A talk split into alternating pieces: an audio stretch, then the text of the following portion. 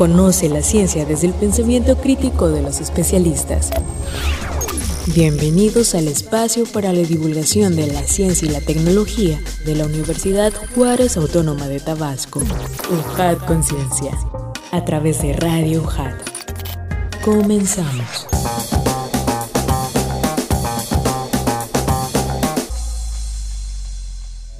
Hola amigos, ¿cómo están? Bienvenidos sean una vez más a este su programa UJAT Conciencia, este espacio de divulgación científica y tecnológica de la Universidad Juárez Autónoma de Tabasco. Sean bienvenidos a este conocimiento que generan nuestros investigadores de todas las divisiones académicas. Estamos a través de Radio UJAT 107.3 FM Voz Universitaria y también estamos en radio.ujat.mx.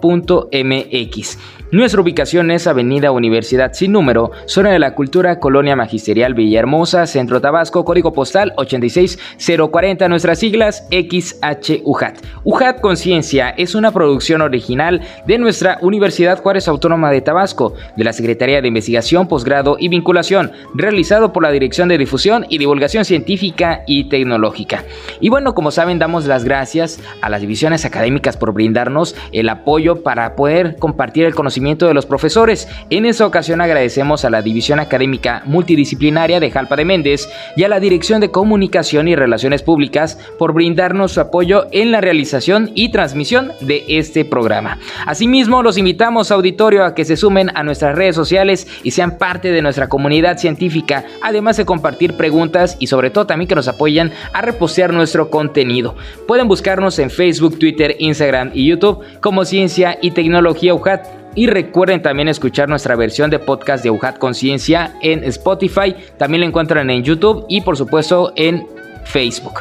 Antes de continuar y presentarles a nuestro invitado de lujo de esa ocasión, los invito a que nos acompañen a conocer más sobre la información que le está dando la vuelta al mundo. La NASA informa que continuarán las exploraciones en Marte y la Luna por tres años más.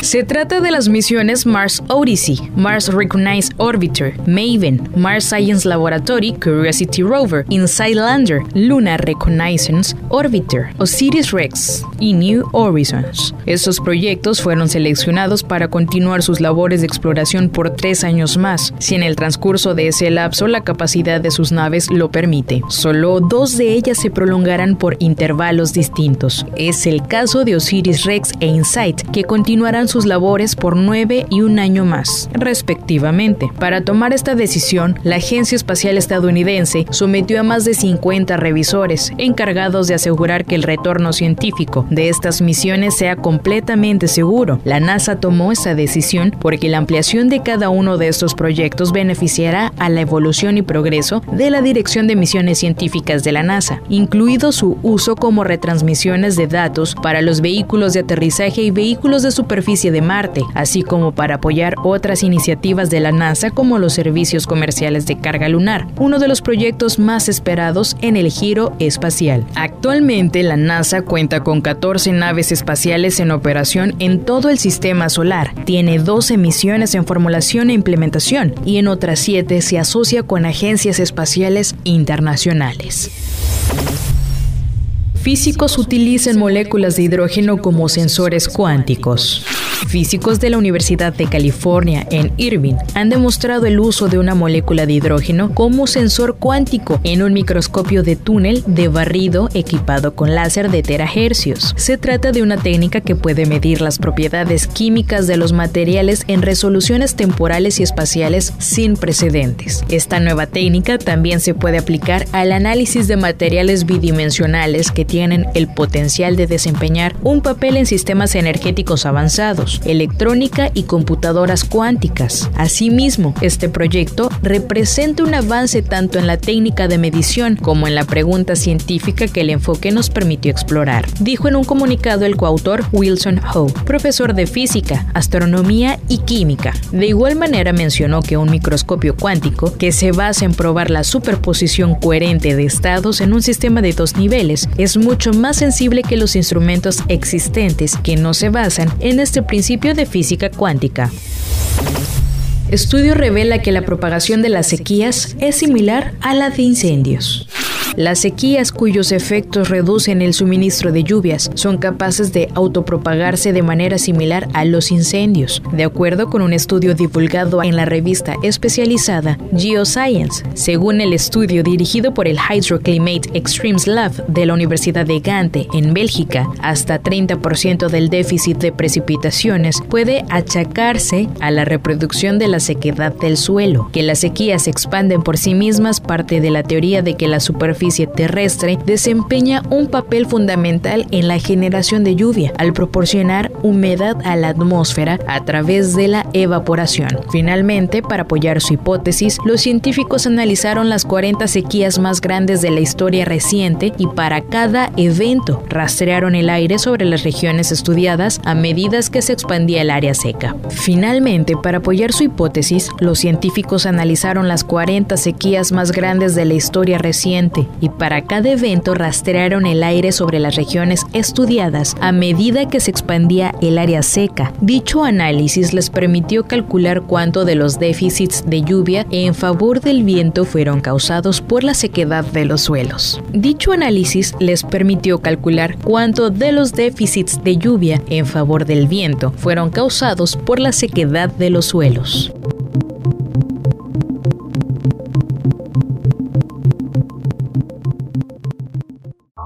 Efemérides científicas. El 25 de abril de 1945 nació Jean-Marie Parley, enfermera y embrióloga, además de una pionera en el tratamiento de fertilidad. Fue responsable, junto con el fisiólogo Robert Edwards y el ginecólogo Patrick Stiptoe, del desarrollo de la fecundación in vitro. El 26 de abril es el Día Nacional de los Jardines Botánicos. Este día se celebra para que las personas conozcamos más sobre la flora que tenemos en México, la cual es una de las más variadas del mundo. También es el Día Mundial de la Propiedad Intelectual, decretado por la ONU a través de su organismo Organización Mundial de la Propiedad Intelectual, OMPI, con el objetivo de conocer la función que tienen los derechos de propiedad intelectual y con ello valorar y fomentar la innovación y la creatividad. Y este mismo día, 26 de abril pero de 1986, se produjo el accidente nuclear más grave de la historia en la central nuclear de Chernóbil, a las afueras de Pripyat, en el norte de Ucrania, que expulsó unas 100 veces la radiación de la bomba atómica arrojada sobre Hiroshima en 1945. El 27 de abril es el Día del Diseñador Gráfico. Con su reconocimiento, buscó crear un espacio para dar a conocer la importancia de esta profesión que busca cubrir necesidades orientadas hacia un tipo de comunicación visual, así como su contribución para generar cambios significativos en todo el mundo y hacer del diseño gráfico una herramienta de valor social. Este mismo día, pero de 1791, nació el inventor estadounidense Samuel Morse, quien creó e instaló el sistema de telegrafía en Estados Unidos. Mediante un telégrafo, emitía mensajes a través de pulsos eléctricos cifrados en el código Morse, también inventado por él. El 28 de abril de 1932 se anunció el desarrollo de una vacuna contra la fiebre amarilla, ideada por los doctores Wilbur E. Xavier, Gray D.M. Lloyd y Stuart F. Kitchen, esta enfermedad infecciosa, posiblemente originaria de África, causa fiebre alta, ictericia y la destrucción de las células hepáticas, un fenómeno que produce acumulación de pigmentos biliares en la piel. Y el 30 de abril de 1777 nació Carl Friedrich Gauss, un matemático, astrónomo y físico alemán que contribuyó significativamente en muchos ámbitos, la teoría de números, el análisis matemático, la geometría diferencial, la estadística, el álgebra, la geodesia, el magnetismo y la óptica. Demostró con un teorema que cada ecuación algebraica tiene al menos una raíz o solución.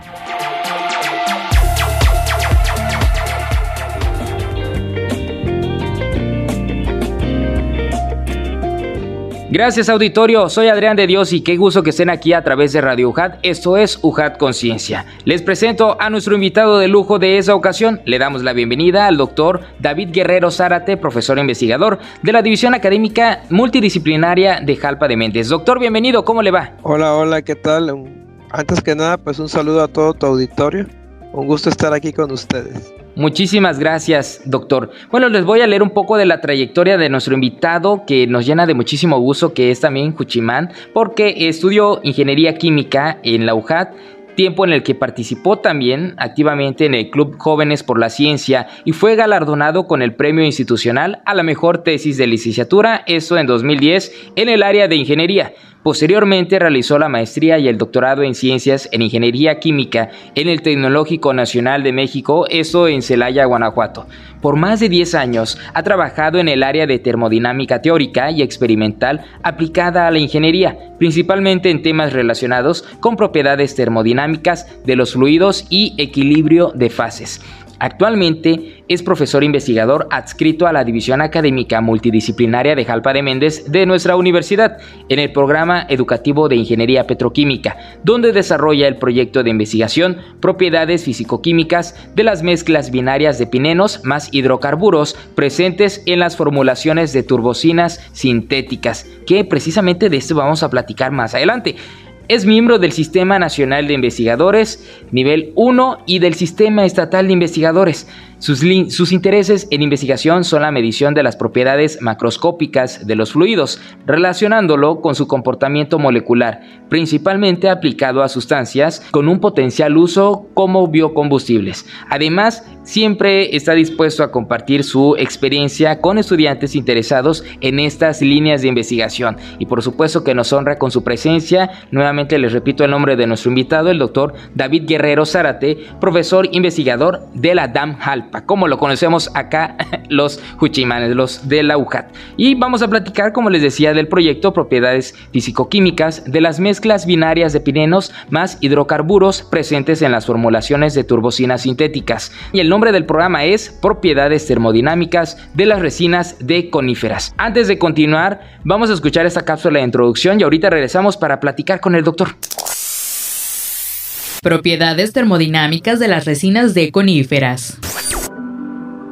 En las últimas décadas, la búsqueda de fuentes de energía alternativas ha sido objeto de estudio en diferentes disciplinas científicas, con el objetivo de disminuir los estragos del cambio climático y aprovechar las fuentes de energías renovables que permitan una independencia paulatina en el uso de combustibles fósiles. Uno de estos biocombustibles es la bioturbocina, también conocida como biocombustible de turbina o combustible renovable de aviación. Este biocombustible sintético está conformado por una mezcla de hidrocarburos lineales y ramificados, que comparte una gran similitud con la turbocina convencional, lo cual es de gran importancia, dadas las condiciones extremas de temperatura y presión a las que se somete el combustible durante el vuelo. En este contexto, en la OJAT se desarrolla un proyecto en el que se evaluaron las propiedades termodinámicas derivadas de las mezclas binarias del compuesto químico conocido como pinenos, que se encuentra en muchas especies de coníferas como el pino, en combinación con hidrocarburos aromáticos con fórmula molecular. Así, de acuerdo con los resultados, se determinaron las interacciones moleculares que existen entre los componentes de las mezclas, con lo que se espera que a mediano o largo plazo esto contribuya a la mejora o desarrollo de teorías del comportamiento de la materia en fase condensada. Finalmente, los datos de las propiedades termodinámicas obtenidas fueron ajustados a modelos matemáticos empíricos, mismos que podrán ser utilizados para predecir las propiedades de las mezclas en la formulación de biocombustibles, así como en el diseño y optimización de procesos de producción de bioturbocina. Doctor, escuchamos una cápsula muy interesante, muchos términos, pero vamos a partir desde dónde nace, dónde surge el interés por desarrollar ese proyecto. Adelante y nuevamente bienvenido. Sí, gracias, gracias. Bueno, actualmente se están buscando alternativas para el uso de combustibles, no dejar un poco de lado los combustibles fósiles y comenzar a buscar eh, hidrocarburos que tengamos disponible pues eh, en la superficie de la Tierra. El problema con el petróleo es que eh, pues se extrae y todo el carbono que está en el subsuelo se quema y bueno pasa a la atmósfera ¿no? y ocasiona problemas de contaminación. Ahora lo que se busca es pues fuentes vegetales que se encuentren en la superficie terrestre y bueno las plantas son las mejores captadoras de dióxido de carbono para convertirlo en productos utilizables como azúcares, eh, lípidos, que posteriormente se pueden eh, utilizar para producir los biocombustibles. En este sentido, eh, las resinas de pino, pues se han extraído desde hace cientos de años, ¿no? ¿Qué sucede? Que pues esa industria se, dejó de explotar. Por allá después de la Primera Guerra Mundial hubo la, producción de motocicletas que funcionaban a base de, trementina, ¿no? Que es este producto derivado de la resina de pino ya se tenía entonces. ¿Qué pasaba? Que pues acababa de suceder la guerra, había escasez de combustibles fósiles y se tuvo que buscar la alternativa. Ya sabes que las crisis son los mejores momentos para que salga la creatividad a flote. Y bueno, surgió esa propuesta, pero se dejó de lado.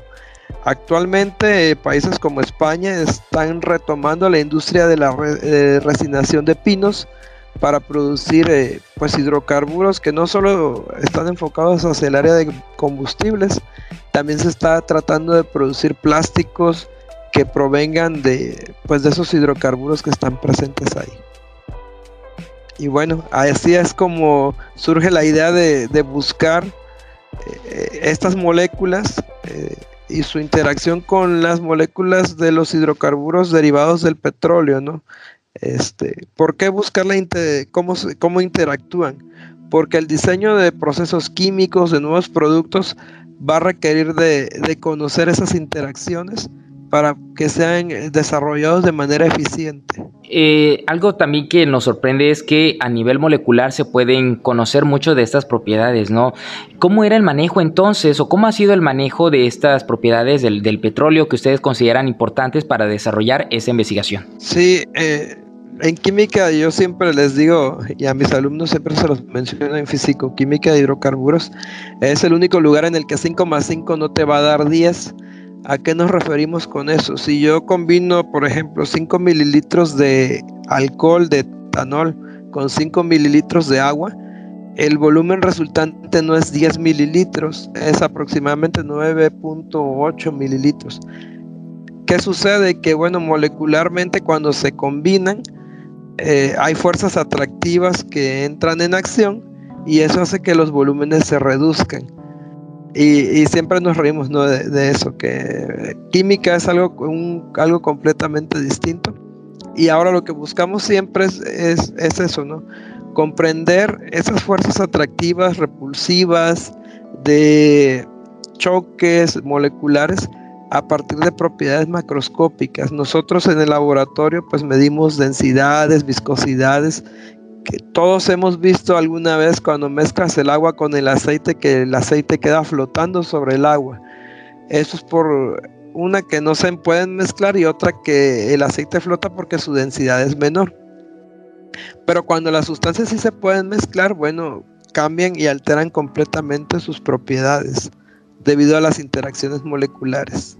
Doctor, usted nos mencionaba también que en España están ya trabajando y retomando estos, este interés de generar eh, combustibles, ¿no? Eh, aquí en México y en esta parte de Latinoamérica, ¿cómo vamos en ese sentido? Bueno, hay grandes esfuerzos, ¿no? Eh, por trabajar con productos como el hidrógeno, la producción de energía eólica, energía solar.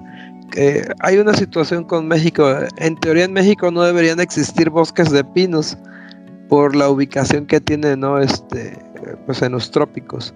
Sin embargo, eh, por las altitudes que se manejan, bueno, ahí están presentes bosques, en, por ejemplo, aquí el estado de Chiapas, ¿no? lo más cercano que tenemos, en Michoacán, este, Puebla, algunas partes de Oaxaca. Eh, entonces, aquí en México creo que la parte de la resinación sí se trabaja, pero no, eh, no se ha explotado probablemente hacia la parte de combustibles. ¿Para qué se usa la resina? Eh, bueno, se destila con arrastre de vapor de agua y se obtiene lo que conocemos como aguarrás, que se usa principalmente como solvente para pinturas, eh, para producir este famoso aceite de pino para la limpieza de las casas, este, pero más allá no se ha ido, ¿no?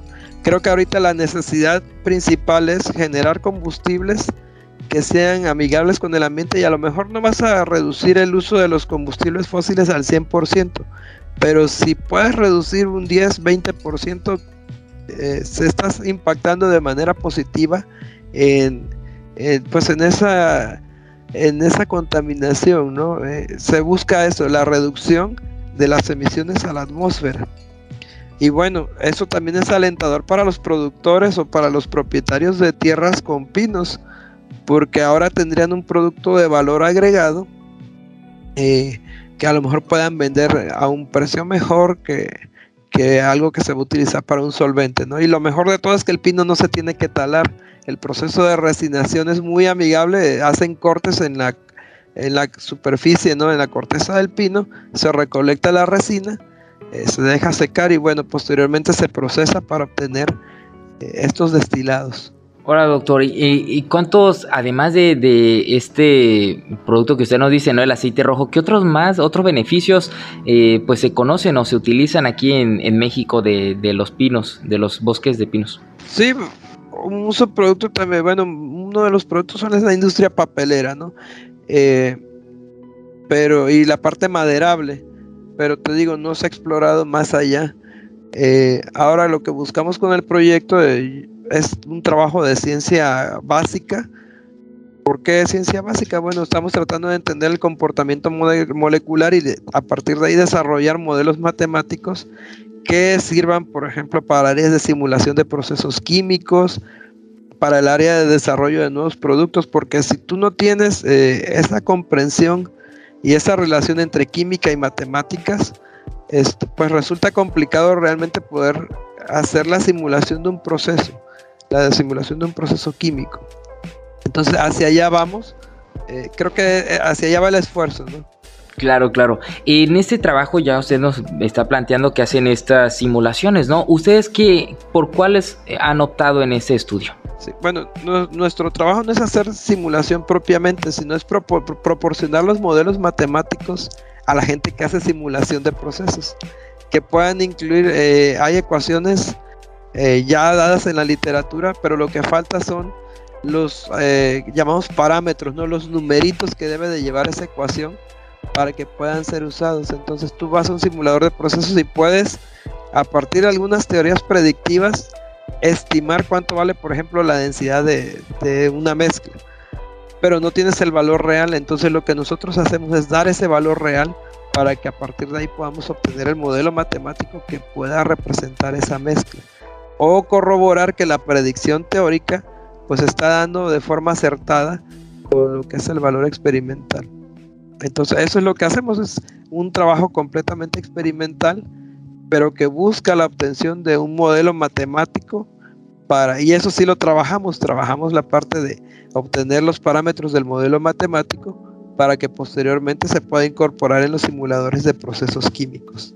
Ah, perfecto. Sí, cabe nuevamente mencionar y una disculpa que ustedes realizan, ¿no? La parte de la ciencia básica, ¿no? Como que el sustento para que se puedan llevar a cabo este tipo de procesos, ¿no? Sí, efectivamente, y a veces se ve con cierto desdén a la ciencia básica porque pareciera que el producto terminado no lo tienes a la mano eh, inmediatamente, al año, a los dos años, ¿no? Sin embargo, eh, yo siempre he dicho, Imagínense que hubieran dicho de Einstein cuando proponía su teoría de la relatividad, ¿no? Que se quería pasear por allá hacia el sur eh, del, planeta para poder corroborar una teoría. Y, no, vemos que ahorita las aplicaciones son múltiples, incluyendo el GPS, por ejemplo. Entonces, así es la ciencia básica, ¿no? Eh, alguien pudiera decir que estamos nada más mezclando una sustancia con otra y probando a ver qué pasa, pero no, hay un sustento detrás de todo esto eh, elegimos las moléculas, no son elegidas al azar, hay una selección, hay una revisión bibliográfica. Entonces, no es nada más la ocurrencia de que estas moléculas son, ¿no? Eh, por eso precisamente el tema es eh, modelos de turbocina sintética, porque la turbocina es una mezcla de múltiples hidrocarburos. Pero ya en la literatura te dicen, bueno, tú puedes modelar esta turbocina a partir de estos componentes, ¿no? Este, de estos hidrocarburos.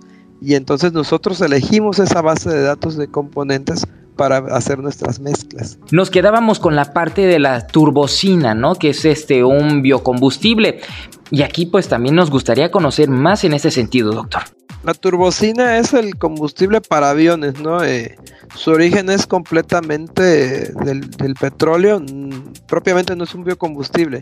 Este, entonces, eh, ¿qué sucede? Que pues tú extraes el petróleo del subsuelo y bueno, se procesa, se separa y uno de los productos por ahí es la turbocina. Y otra vez el problema con los eh, derivados del petróleo es que tú extraes el carbono del subsuelo, lo quemas y lo mandas a la atmósfera eh, en forma de dióxido de carbono. Entonces, eh, lo que se están buscando son alternativas al uso de, ese, de esa turbocina fósil. Y bueno, se tienen por ahí unas propuestas en, en, la literatura, ¿no? Encuentras el uso de algunos procesos para convertir el aceite en turbocina, algunos aceites, semejante a lo que se hace con el biodiesel. Eh, nosotros estamos proponiendo una molécula completamente distinta. Eh, ya hay trabajos reportados, o sea, no partimos de cero, ¿verdad? Pero ya hay trabajos reportados con estas moléculas en donde evalúan sus eh, algunas propiedades como los efluentes que, saldrían del motor del avión, por ejemplo, si se quemara de la turbina del avión si se quemara. O algunos trabajos de que la, esa molécula la transforman de forma eh, química y bueno, la unen por ahí y se, genera una nueva molécula. Pero eh, ese es el esfuerzo, ¿no? Eh, ir buscando moléculas que tengan la energía. Eso es lo que está en literatura. Ahora, lo que nosotros hacemos es esas moléculas que ya están reportadas en la literatura, bueno, comenzar a evaluar su interacción con las moléculas de, la turbocina fósil. Ejemplo, eh, del, del aguarrás yo obtengo principalmente dos moléculas. Una se llama alfa-pineno y otra se llama beta-pineno. Tienen el mismo número de carbonos, tienen el mismo número de hidrógenos, solo cambia su estructura química y eso le confiere diferentes propiedades, por eso las elegimos. Y las estamos combinando con hidrocarburos eh, lineales de cadenas pues relativamente largas. Por ejemplo, uno de ellos es el decano, que es un eh, hidrocarburo con 10 carbonos. El dodecano tiene 12 carbonos. Y lo que vamos haciendo es combinarlo y comenzamos a medir sus propiedades, como la densidad, la viscosidad, el poder calorífico. ¿Por qué son importantes estas propiedades? Bueno, eh, un avión eh, a la hora que se carga con el combustible se carga de forma volumétrica, es decir, le ponen cierta cantidad de litros pero la densidad es importante porque tú no le puedes poner un exceso de, peso al avión porque debe de cumplir con cierta eh, cierto peso límite que para el que fue diseñado, ¿no? Entonces yo no le puedo cargar de más y como cargo de forma volumétrica necesito conocer la densidad para poder calcular pues cuánto peso le estoy agregando a, partir de, de lo que le estoy suministrando de combustible. Por eso medimos la densidad. La viscosidad es importante al momento de que el combustible vaya a desplazarse dentro de todo el sistema de, suministro del avión. Entonces la viscosidad cambia con la temperatura. Imagínate un día nevado, este, pues vamos a tener temperaturas bajas. Ahora aquí en Tabasco, por ejemplo, un día soleado a 40, 45 grados, bueno, la viscosidad va a ser menor. Entonces, esa es la importancia de lo que estamos midiendo. Y finalmente el poder calorífico, que tiene que ver con cuánta energía va a desprender el combustible a la hora de quemarse. Por eso es que medimos esas propiedades. Y bueno, teniendo en cuenta las mezclas que hacemos con el alfa pineno, el beta pineno y los hidrocarburos, estamos obteniendo información que podremos usar para posteriormente modelar ya ahora sí una turbocina eh, propiamente. Oiga, doctor, usted también nos decía al inicio de la plática que esto ayudaría muchísimo a los productores, ¿no? En ese sentido, eh, ¿cómo, es esa, ¿cómo es esa contribución a esta área? Sí, ahí la idea, eh, pues eh, todo proyecto debe de buscar también llevar un impacto social, ¿no? Yo decía al principio, la ciencia básica parece no verse el resultado de manera inmediata, no lo vamos a ver en uno o dos años, pero pues esperemos que, esto llegue a crecer y el interés también de la gente por, por el uso de los biocombustibles vaya, vaya creciendo. ¿Cómo se pudiera apoyar a los productores? Bueno, eh, si ellos se enfocaran en reforestar áreas de bosque para producir resina, entonces ahí estás teniendo un impacto, ¿no? Eh, eh, ellos van a poder vender esa resina y van a poder tener, vamos a poder tener bosques reforestados que también se está buscando. Entonces ahí se ve el impacto positivo en, la sociedad. En lugar de buscar, por ejemplo, maderar una zona de bosques, mejor reforéstala, eh, cosecha, por así decirlo, ¿no? Vende tu resina eh, y, ya tienes un producto de valor agregado para tu tierra. Sí, excelente, doctor. En, este trabajo y lo que nos ha platicado, ¿en qué etapa se encuentran actualmente? ¿Cuándo iniciaron el desarrollo de esta investigación? Sí, el proyecto inició eh, a finales del año 2020, en octubre. Y bueno, ya concluimos con la primera parte que fue medir por ahí las mezclas que decía yo de alfa pineno, beta pineno con decano y dodecano. Ya hay por ahí unos artículos. Obviamente esto también eh, decía yo, la ciencia tiene que impactar positivamente en la sociedad. Tenemos un artículo por ahí de divulgación donde hablamos de la importancia ¿no? de estas moléculas y su potencial uso como biocombustible lo comparamos con, con varios combustibles, ahí sí no solo con la turbocina, sino también con el uso potencial como diésel o como gasolina. Y yo comentaba también al principio que ya se había utilizado en motocicletas eh, sin mayor modificación hacia los motores. ¿no? Eh, yo creo que ahorita todos vemos en las estaciones de, de bioetanol, este, por ahí hay algunos lugares donde ya te lo venden esperemos en un futuro, ¿no? Que, haya algunas estaciones donde eh, estén vendiendo algún producto derivado de las resinas de los pinos. Esa sería la intención. Entonces nosotros ahorita vamos con eso, ¿no? Ya tenemos algunos primeros modelos matemáticos para estimar eh, la densidad, la viscosidad. Ya encontramos la relación que guardan eh, molecularmente los hidrocarburos con, con, este, con el alfa pineno, con el beta pineno. Y ahorita eh, seguimos trabajando ahí en el laboratorio. Eh, actualmente están ahí los chicos, continúan midiendo. Vamos a empezar a meter ya no moléculas lineales, sino moléculas que contienen algunos anillos aromáticos que, son también abundantes en, en las formulaciones de turbocina. Entonces, ya estamos, digamos, avanzando en esa parte. Y ahora también nos gustaría conocer, doctor, pues más a profundidad de las siguientes etapas, ¿no? Nos hablaba usted de unas moléculas aromáticas para este, para este proyecto. Adelante. Sí, sí, claro. Eh, aromático, yo creo que todos nos imaginamos, ¿verdad? Algo que tiene un olor agradable o que por lo menos podemos percibir a través del olfato. En química orgánica los aromáticos son compuestos que tienen un anillo este, con ciertas características y bueno, en los combustibles este, está presente, ¿no? Siempre está presente esos compuestos aromáticos porque vienen de manera natural en el petróleo. A veces dependiendo del uso que le quieras dar a, ese derivado del petróleo, bueno, puedes romper el anillo aromático y lo haces un hidrocarburo lineal. Pero en el caso particular de las formulaciones de turbocina, este, tenemos anillos aromáticos que por ahí con algunos bracitos le decimos, algunos este, grupos eh, carboncitos pegados por eh, ahí. Y bueno, nosotros estamos usando eh, el 1,2,4 trimetilbenceno para modelar uno de los componentes también principales en las formulaciones de turbocina. Ya probamos con algunos hidrocarburos lineales que sucede. Encontramos que hay interacciones moleculares débiles en, en estas, en estas sustancias, ¿no? ¿Al qué nos referimos con débiles? Bueno, que el hecho de que esté presente por ahí el beta pineno no hace mayor, este, no le hace mayor diferencia a, los este, alcanos lineales que están ahí en la turbocina. Estamos ahora viendo que va que tanto el alfa como el beta pineno son moléculas que tienen también una forma de anillo. De hecho, tienen dos, dos anillitos. Esa molécula tiene dos anillitos. Y bueno, vamos a ver qué pasa ahora al momento de combinarla con los aromáticos que están presentes en las formulaciones de turbocina. Eso es lo que van a probar ahora los estudiantes porque finalmente ellos son los que hacen esa parte del trabajo y a nosotros nos corresponde orientarlos y llevar eh, las riendas del proyecto, no como investigadores, pero sin nuestros alumnos yo creo que no seríamos eh, nada.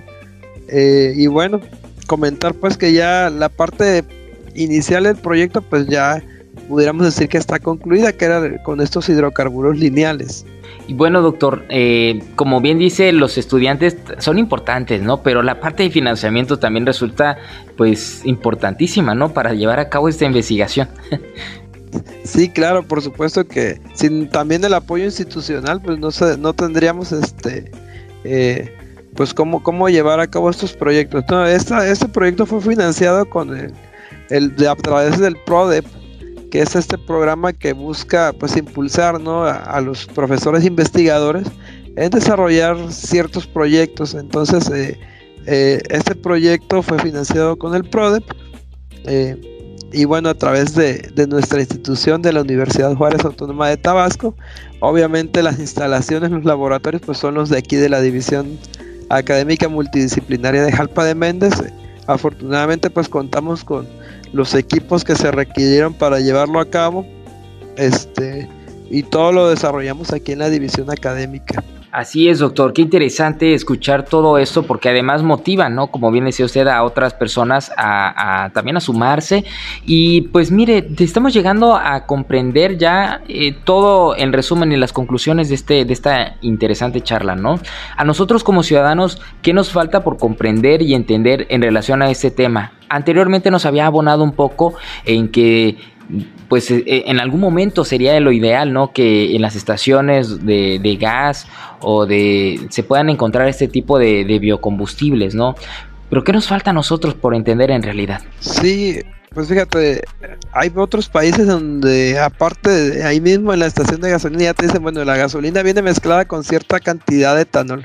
Eh, me tocó ver eh, en uno de los municipios aquí del estado que iniciaron con a meter el etanol, pero parece que no, no pegó, no pegó y entonces creo que a lo mejor falta eh, que la sociedad esté un poquito más informada. A lo mejor hay cierto temor, ¿no? De, híjole, ¿qué le va a pasar al motor del vehículo si le agrego esto?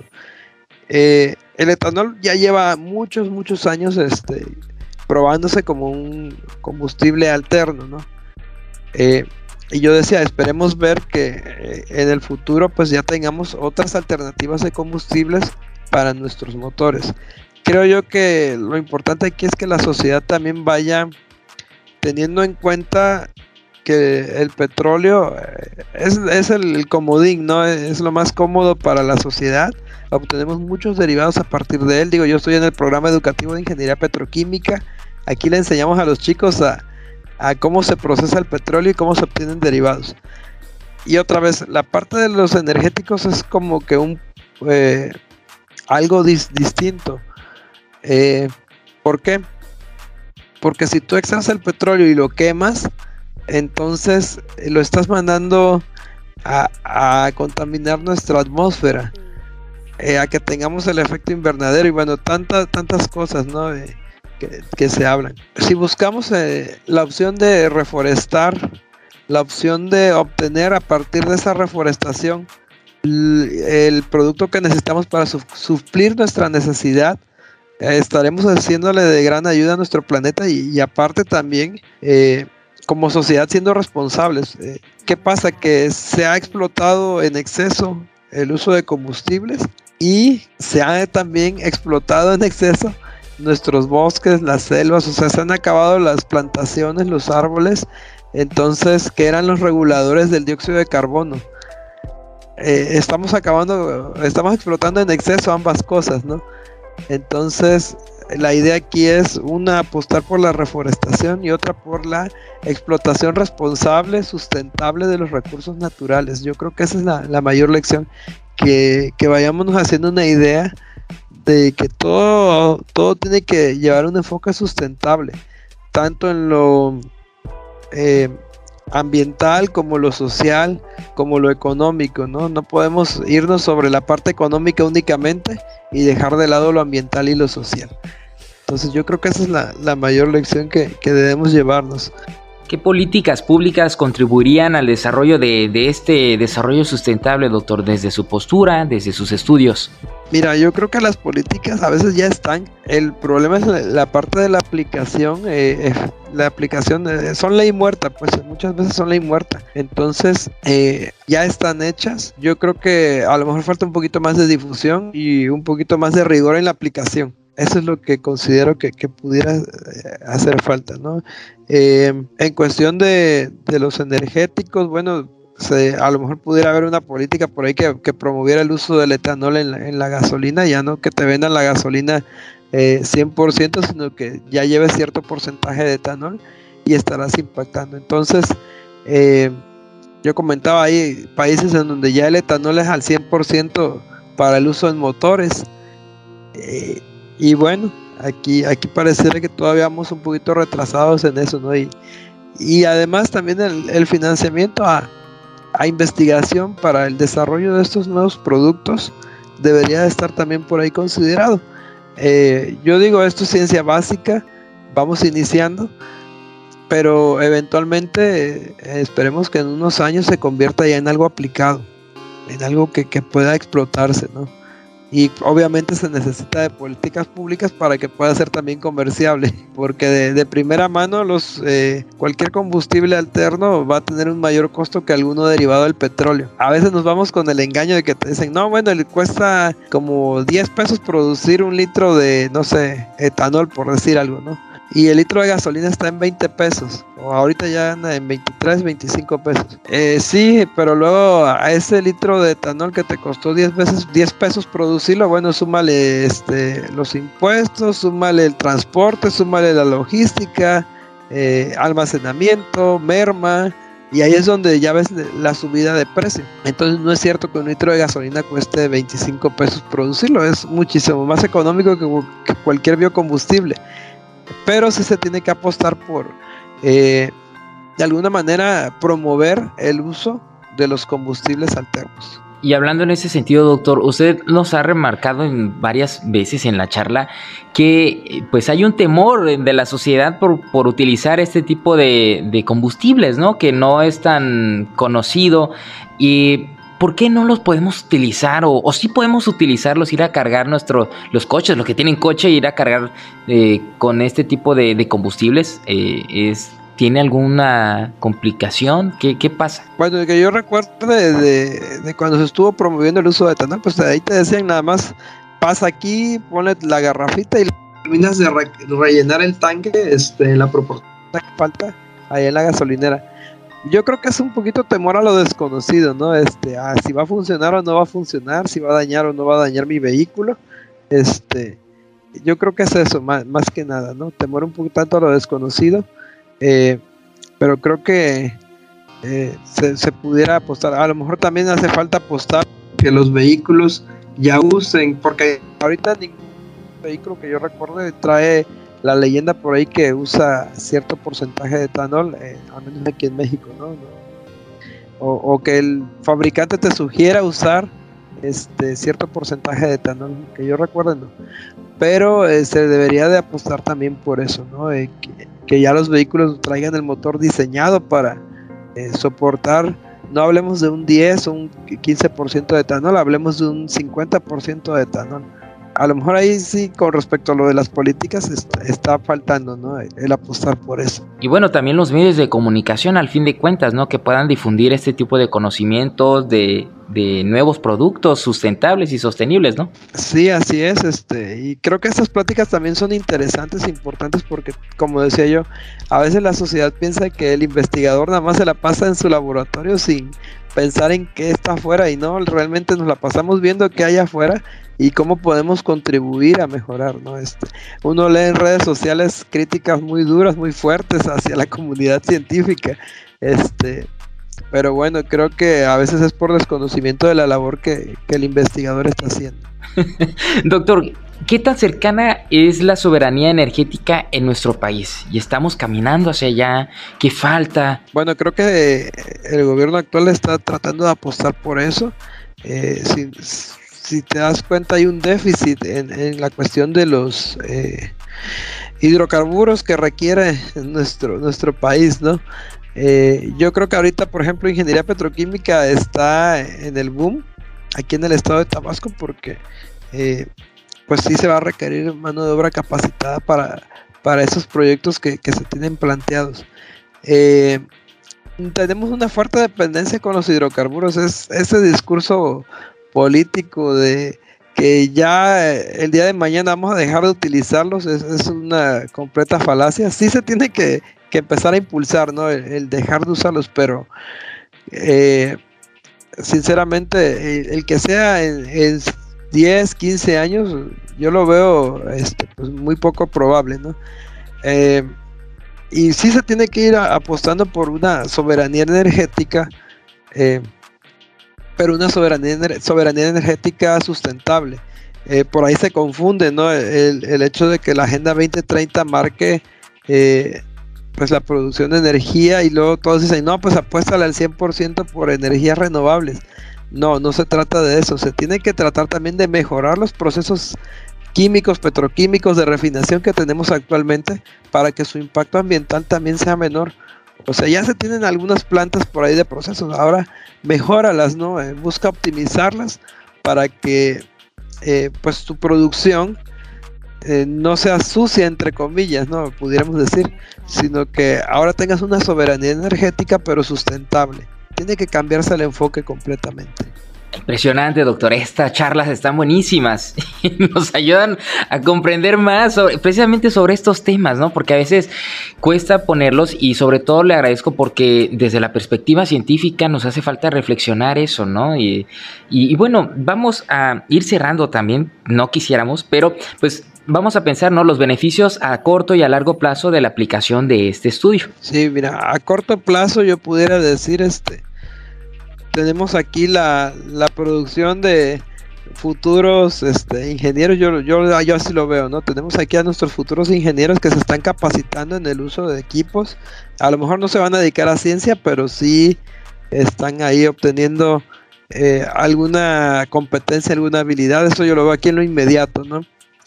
Eh, estamos obteniendo modelos matemáticos que serán de utilidad para simulación de procesos estamos obteniendo también eh, datos que alimentan a pues algunas bases que hay por ahí de manera internacional van recolectándolos, recopilándolos y luego los incorporan a, un a la generación ¿no? de, otras cuestiones, de otras ecuaciones de estado, de aprobarlas, a ver si están bien medidos, o sea, eh, eso es en, en, lo corto, ¿no? Aquí en lo inmediato. En lo mediano yo pudiera decirte que que vamos a tener también ahí,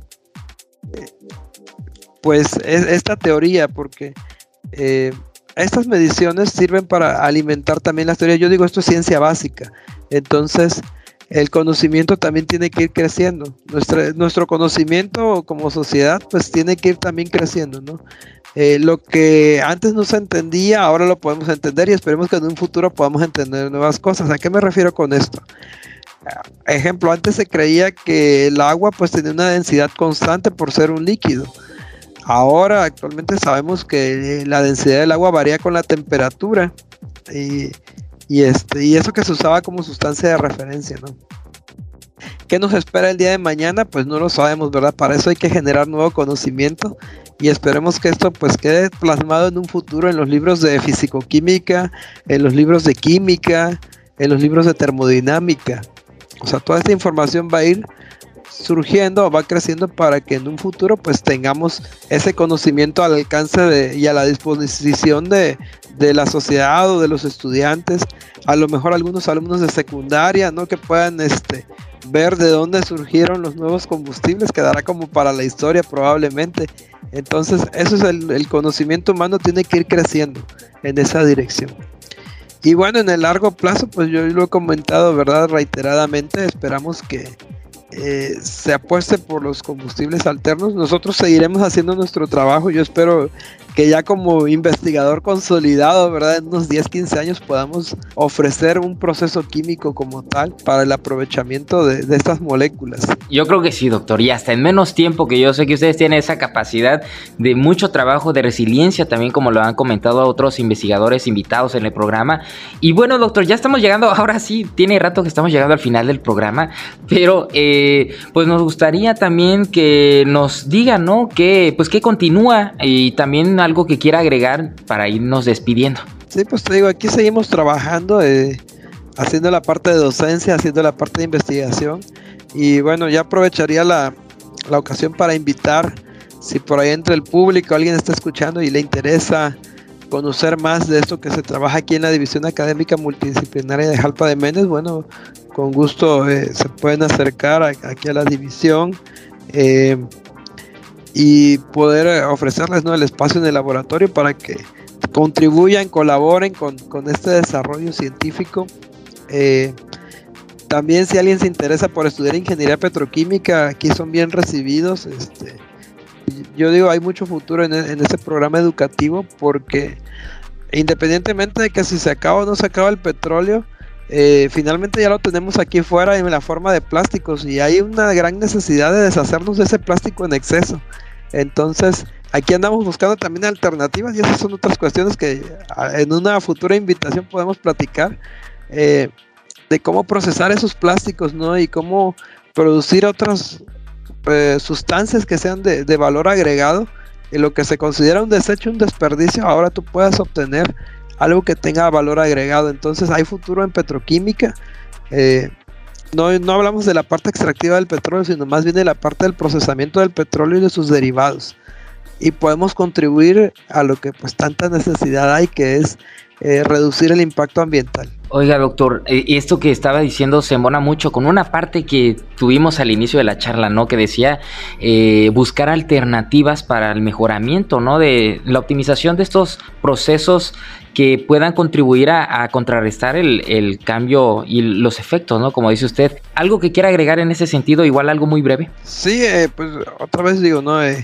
Hay que buscar la forma de... Antes el ingeniero químico, el ingeniero petroquímico, ¿qué hacía? Pues producía, aumentaba las ganancias sin importar el impacto ambiental. Ahora, ¿no? Ahora tienes que ver que tu proceso eh, sea con un impacto menor. No vamos a llegar a un cero de impacto, eh, lo dice la segunda ley de la termodinámica. Siempre hay un costo que pagar, pero eh, vamos a llegar a reducir por ahí el impacto, ¿no? Que sea lo menos posible y que tú puedas capturar, si estás emitiendo CO2, lo puedas capturar y lo puedas procesar y tener algún otro producto a partir de eso.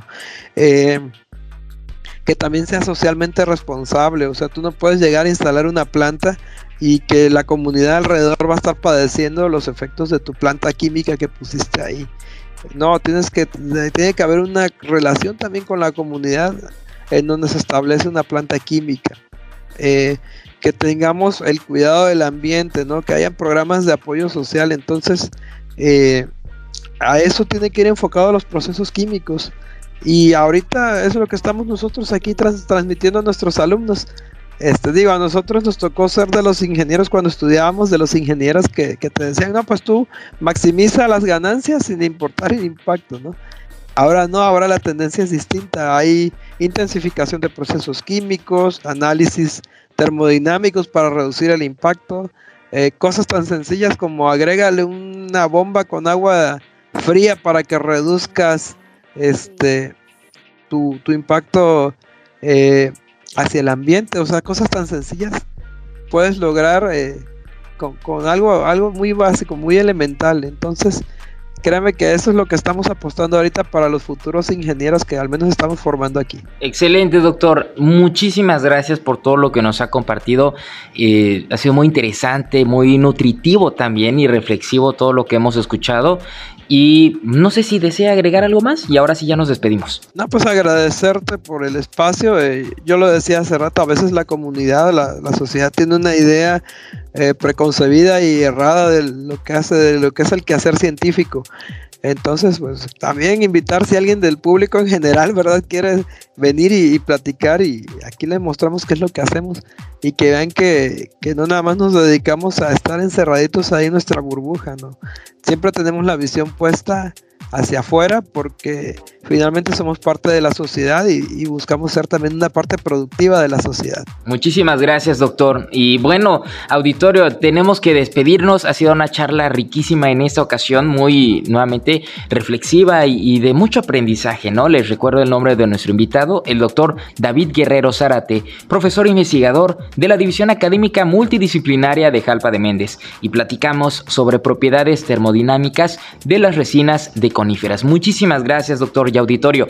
Y agradecemos a la División Académica Multidisciplinaria de Jalpa de Méndez y a la Dirección de Comunicación y Relaciones Públicas por brindarnos su apoyo en la realización de este programa y de parte del equipo de producción de la Universidad Juárez Autónoma de Tabasco a través de la Secretaría de Investigación, Posgrado y Vinculación y la Dirección de Difusión y Divulgación Científica y Tecnológica. Les agradecemos enormemente por habernos acompañado y sintonizado en una ocasión más. Soy Adrián de Dios y recuerden, legado UJAT, estudio en la duda, acción en la fe. Hasta la próxima.